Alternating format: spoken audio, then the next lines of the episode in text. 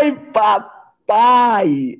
Fala pessoal, tá começando o Analystcast, seu novo podcast de análise de investimentos, negócios e empreendedorismo que vai trazer esses assuntos de uma maneira totalmente diferente e descontraída.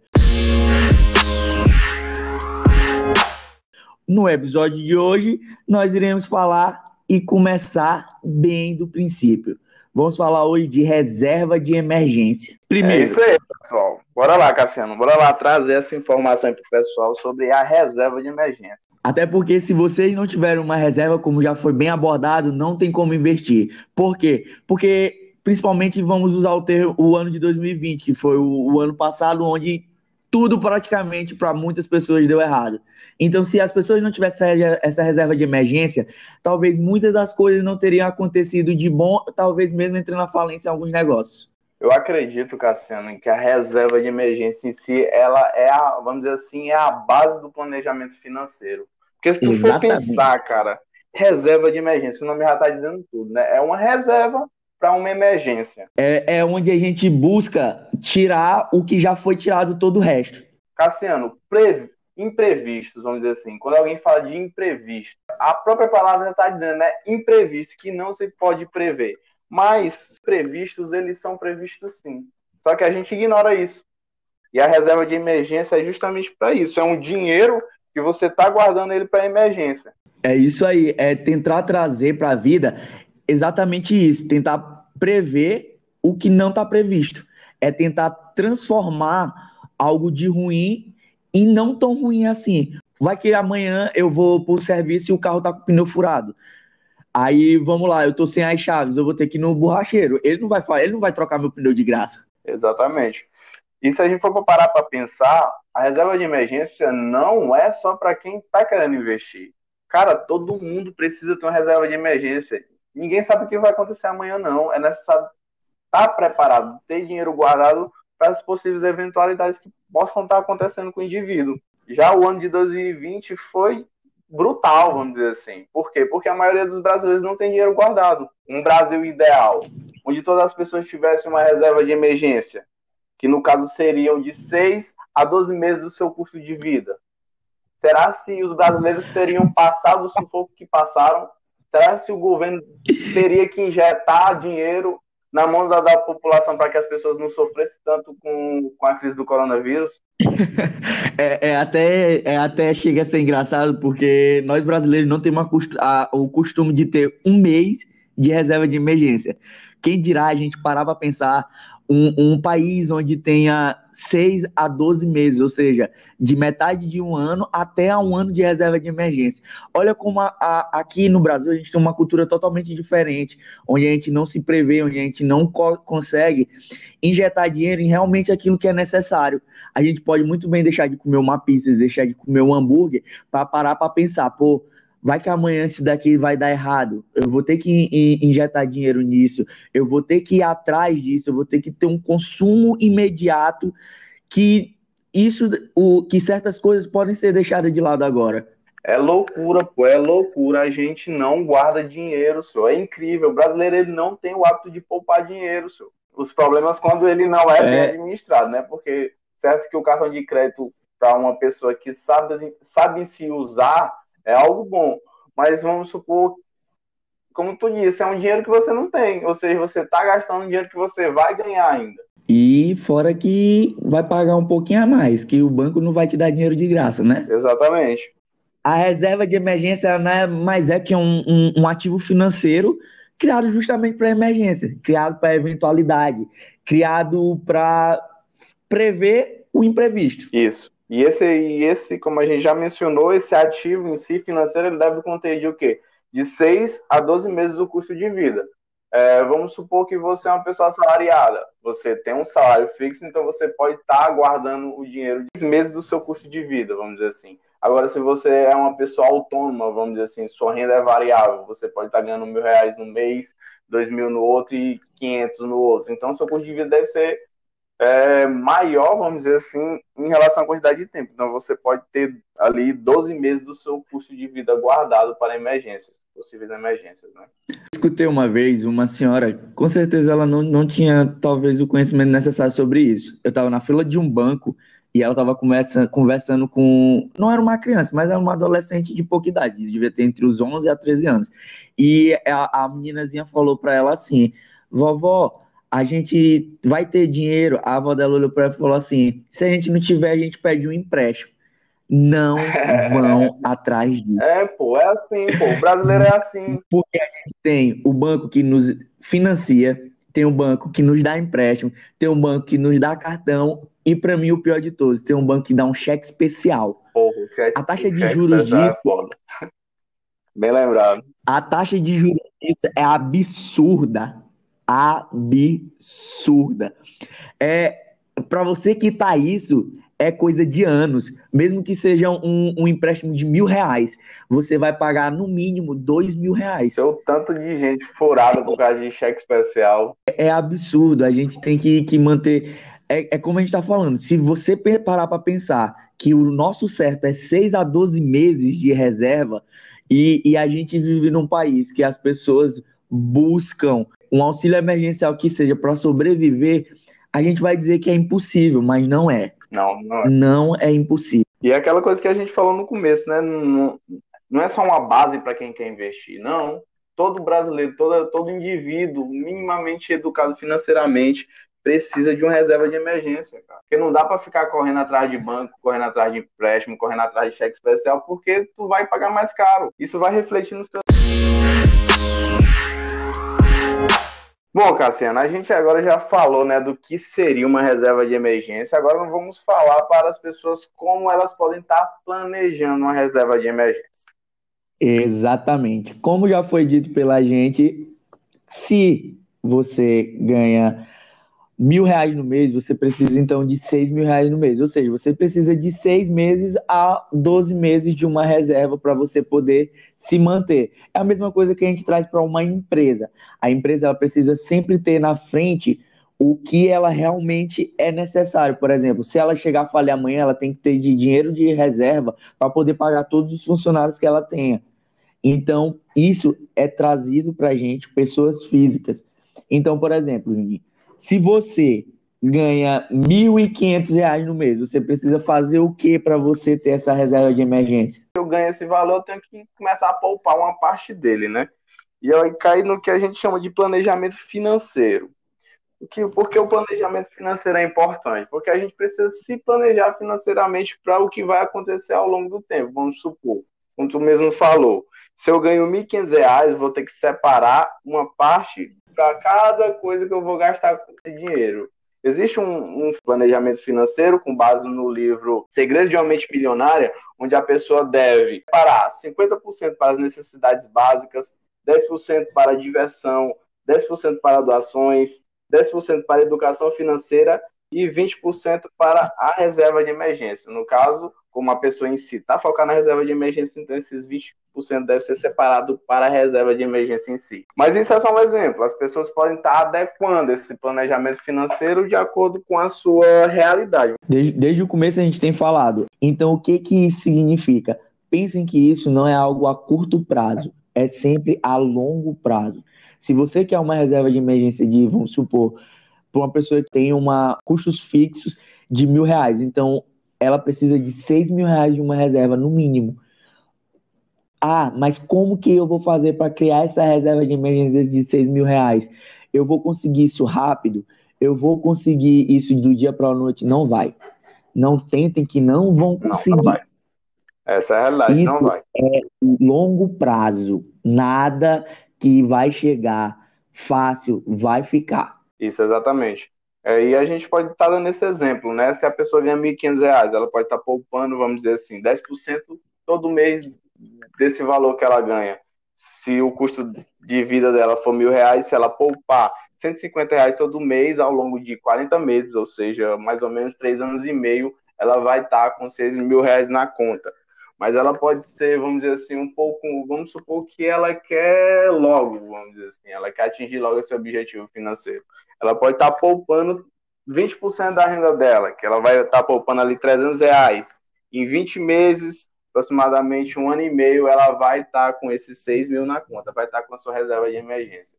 E como tu mesmo mencionou, Cassiano, a gente não está aqui para vender fórmula do enriquecimento rápido em bolsa, não está aqui para dizer, ah, coloque 200 reais por mês que em um ano você vai ter um milhão. Não, isso não existe isso na bolsa em nem lugar nenhum no mundo. Se você Ninguém quer conseguir. Ninguém. Ninguém, ninguém não existe. Se você quer enriquecer de fato, quer ostentar, vai empreender, meu irmão.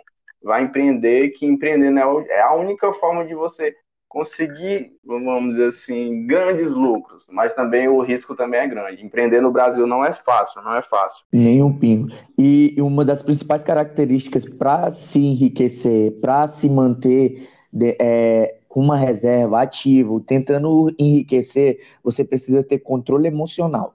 Se você não tem controle emocional, você não segue. Por quê? Porque é muito fácil você, daqui a seis meses, você, vamos supor, você está guardando seis reais. É, seis reais, não, desculpa, cem reais por mês. Daqui a seis meses, você obviamente vai ter 600 reais. É muito fácil daqui a seis meses surgir uma festa onde o ingresso é 150 reais. Você gosta disso, você quer isso, você não vai deixar, você vai querer pegar. Então pensem, pô, mas essa festa é realmente o que eu queria? Essa festa, será que eu não vou poder ir daqui a depois? Vai. Pensem que tudo na vida vai voltar. Isso. Não quer dizer que o cantor vai, vai morrer, que Deus livre, qualquer tipo de, de artista brasileiro vai chegar a falecer. Não vai, você vai conseguir ver ele novamente. Quem sabe até numa situação melhor, onde você consiga por exemplo, vai que o ingresso tem um combo que lhe dê acesso ao camarim, que dessa vez não tem, que você vai chegar a conhecer ele. Não vai, usa isso depois. Para e pensa. A gente tem, tem que ter ideia do longo prazo, né? Porque, vamos supor, um, acho que é o exemplo mais simples e mais real de longo prazo. Você vai para academia hoje, você chega, não tem diferença nenhuma. Vai amanhã, não tem diferença. Vai um mês, a diferença é mínima. Você vai melhorando, vai seis meses, vai um ano, vai dois, vai três, vai quatro. Dez anos você está totalmente diferente de quando você começou. E eu costumo dizer que tudo na vida é hábito. Tudo, tudo, tudo, tudo. A vida é um conjunto de hábitos. E se você começa. A gente conversando sobre na tua vida, né?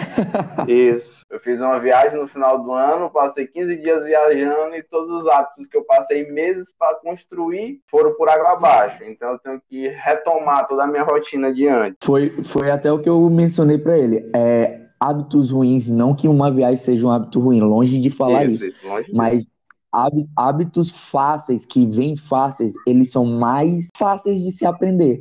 Onde os hábitos, onde os melhores hábitos, que são mais difíceis de construir, também são mais fáceis de se esquecer. Se você não se manter, se você não se colocar apto a fazer isso diariamente, você não vai conseguir fazer isso sempre. Isso. Muito pelo contrário, você vai perder a força de vontade, você vai perder tudo aquilo que você construiu. É a mesma coisa que a gente está tentando passar para vocês. O que, que a reserva de emergência ela nada mais é? Ela nada mais é que um bom hábito. Se você tem um hábito de, de poupar, se você tem um hábito de investir, se você tem um hábito de se prevenir, lá na frente, tudo que vier de ruim, você já previu. Você já se deixou apto a isso. Então, o hábito ruim não vai conseguir ultrapassar o hábito bom que você teve. Você começa pequeno, 10% ou 20% da sua renda. Ao longo do tempo, você vai querer aumentar. E aí, você vai começar a enxergar a oportunidade de adquirir mais dinheiro. Ah, eu posso estar fazendo isso aqui, uma renda extra. Eu posso estar fazendo isso aqui para aumentar o valor que eu quero poupar depois, ao longo do tempo, o valor que eu quero investir. Mas tudo começa no hábito, tudo começa no hábito de guardar Exato. aquele pouco de dinheiro todos os meses, ao longo do tempo. A gente, a gente tira pela pandemia que a gente vem passando ainda, mas graças a Deus já chegou até a vacina, mas no ano passado, vamos supor, quem teve reserva de emergência pôde conseguir abrir um negócio novo. Então, mano, já que a gente já falou de tudo um pouco, de o que é, de como, agora a gente vai dar um exemplo, exemplos de onde investir. Onde é que eles podem estar tá alocando ali a sua reserva de emergência? Os melhores ativos para se colocar uma reserva de emergência são ativos de renda fixa com liquidez imediata. Mas o que já acha um ativo de renda fixa? E o que acha de liquidez imediata é essa? No caso é... dos ativos de renda fixa, só para frisar, são ativos que assim, você só lucra. Não, não são como ações, não são como ativos de renda variável que há flutuações no preço, não. Se você investiu mil reais, seu dinheiro só vai subir, certo? Que como o risco é reduzido, sua rentabilidade também será reduzida. E a liquidez imediata é que você pode resgatar esse dinheiro a qualquer momento. É, o, o mais comum e o que todo brasileiro conhece é a famosa poupança.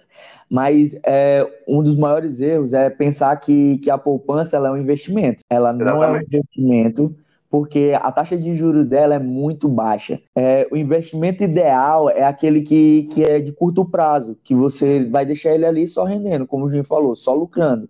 Você não vai mexer nele mais para nada e que ele pode ser resgatado em, em um tempo mínimo porque, como a gente está falando desde o começo, a reserva de emergência ela é para uma eventualidade. Então, você Isso. tem que deixar ela ser de curto prazo, porque amanhã você já pode precisar. Uma taxa de administração menor se possível, banco digital que não tem taxa. A melhor opção. Mesmo, ah, mas aí vamos supor, a taxa de juros é baixa para o meu rendimento. Não importa. O que importa é que ele está lá crescendo. Isso, o objetivo se da reserva de emergência né, não é buscar rentabilidade. A rentabilidade vai, vai para a renda variável, mas o objetivo aqui é que as pessoas entendam que a reserva de emergência é a base para a saúde financeira de qualquer indivíduo. Então ele não está buscando na reserva de emergência rentabilidade, mas uma segurança para as possíveis eventualidades. E os ativos de renda fixas, eles dão essa segurança para para o investidor, vamos dizer assim. É, só para terminar, para não investir na poupança, é, não é que não possa investir, é que a poupança ela, ela gera juros mensal, ela não te gera juros diários. Um, por exemplo, um outro que é muito conhecido, que mesmo se por ser um dos mais conhecidos, muita gente não conhece, é o Tesouro Direto. Ele tem um Isso. rendimento diário e se você quer deixar o dinheiro lá guardado, mano, é uma ótima, uma ótima dica, até porque o, o, o Selic, ele vai render 100% de, de taxa de juros para ti. Então, Isso. Mas isso a longo prazo. Não pense que amanhã tu já vai ter, por exemplo, botei um real, amanhã tu vai ter dois, não vai. Isso, exatamente. O Tesouro Selic é o que a gente chama de investimento livre de riscos, né? Que é um título do governo. Então, eu acho que a instituição mais difícil de quebrar em si, vamos dizer assim, é o governo brasileiro. Apesar né, das suas dificuldades, mas ainda é o investimento mais seguro de todos, vamos dizer assim. É mais ah, fácil um grande, um grande banco brasileiro quebrar do que o próprio governo quebrar em si. Exatamente, até porque lá que tem dinheiro. É. é, sempre busquem o que vocês forem pegar um ativo fixo, o que tenha 100%. Tenha 100% de CDI, porque ele vai render basicamente no tempo que você colocar exatamente isso. Ele vai estar rendendo a metade disso, pelo menos, você vai ter no final. Por exemplo, você Sim. também tem o CDB com liquidez diária, você tem o Banco Inter, você tem o PicPay. O RDB da Nubank também. Isso, que o da Nubank, você só coloca o dinheiro lá e deixa. Ele vai render automaticamente. A mesma coisa do PicPay. Já o Banco Inter, ele te libera um CDB com liquidez diária, mas é 100% do CDI. Então, para você, para quem quer começar agora, ah, mas eu vou deixar guardado e amanhã eu posso pegar, pode. É totalmente livre de risco para você. Porém, é como o Juninho falou, o Tesouro Direto, ele é do governo. Já o que a gente está falando em relação a CDB, mesmo que com liquidez diária, ele é do banco. Se o banco quebrar, ele vai lhe devolver o dinheiro? Não necessariamente. Isso. O que é importante lembrar né, que é, os bancos ele tem o que a gente chama de FGC, que é o Fundo Garantidor de Crédito. Ele pode estar tá, é, restituindo a pessoa até 250 mil por instituição e até um milhão considerando outras instituições. Mas aí, né, a gente sabe que existe uma burocraciazinha por debaixo de tudo isso. Então, se for para. Se é um valor pequeno, vamos dizer assim, você está guardando e você em si acredita que essa instituição não vai quebrar tão fácil, então é, CDBs eu acredito que seja assim um, um, bom local para você ter a sua reserva de emergência. A minha reserva de emergência em si ela está no RDB da Nubank, ou seja, está na conta Nubank e está lá rendendo. É importante também lembrar, Cassiano, que nós estamos vivendo em um Brasil com juros baixos. Então, querendo ou não, a rentabilidade na renda fixa ela vai ser baixa. Exatamente. Vivemos um. As pessoas podem até não acreditar, mas vivemos uma taxa de juros baixa, gente. Se vivêssemos 2% ao ano. Se uma taxa de juros alta, vocês iam perceber ainda o impacto. A gente encerrar, né, Cassiano? Dá aí um, um exemplo, por exemplo, onde você guardaria a sua reserva de emergência? Eu, eu guardo no PicPay, gente, porque o PicPay ele tem 210 de CD, 210% de CDI. Isso você nunca vai ver uma poupança fazendo, mas é nunca. É, então, só para finalizar, é, você precisa de ter quatro coisas. Primeiro, invista em algo que lhe dê segurança, algo que não vá quebrar. Por exemplo, o tesouro direto é, não vou dizer que é impossível, porque ele é bem possível, mas por se tratar em algo do governo, pouco provável. Tenha uma liquidez de pelo menos 100% de CDI. Isso. Algo que você consiga pegar o quanto antes, porque é como a gente já falou desde o começo, é reserva de emergência. É aquela frase, né, do início, imprevistos, eles sempre são previstos. E também imprevistos sempre acontecem. Então a gente tentou trazer para vocês o melhor de uma reserva de emergência, tanto eu quanto o Juninho. Façam e a partir dos próximos a gente vai começar a entrar em algo um pouquinho mais específico para vocês tentarem entender melhor na hora de investir.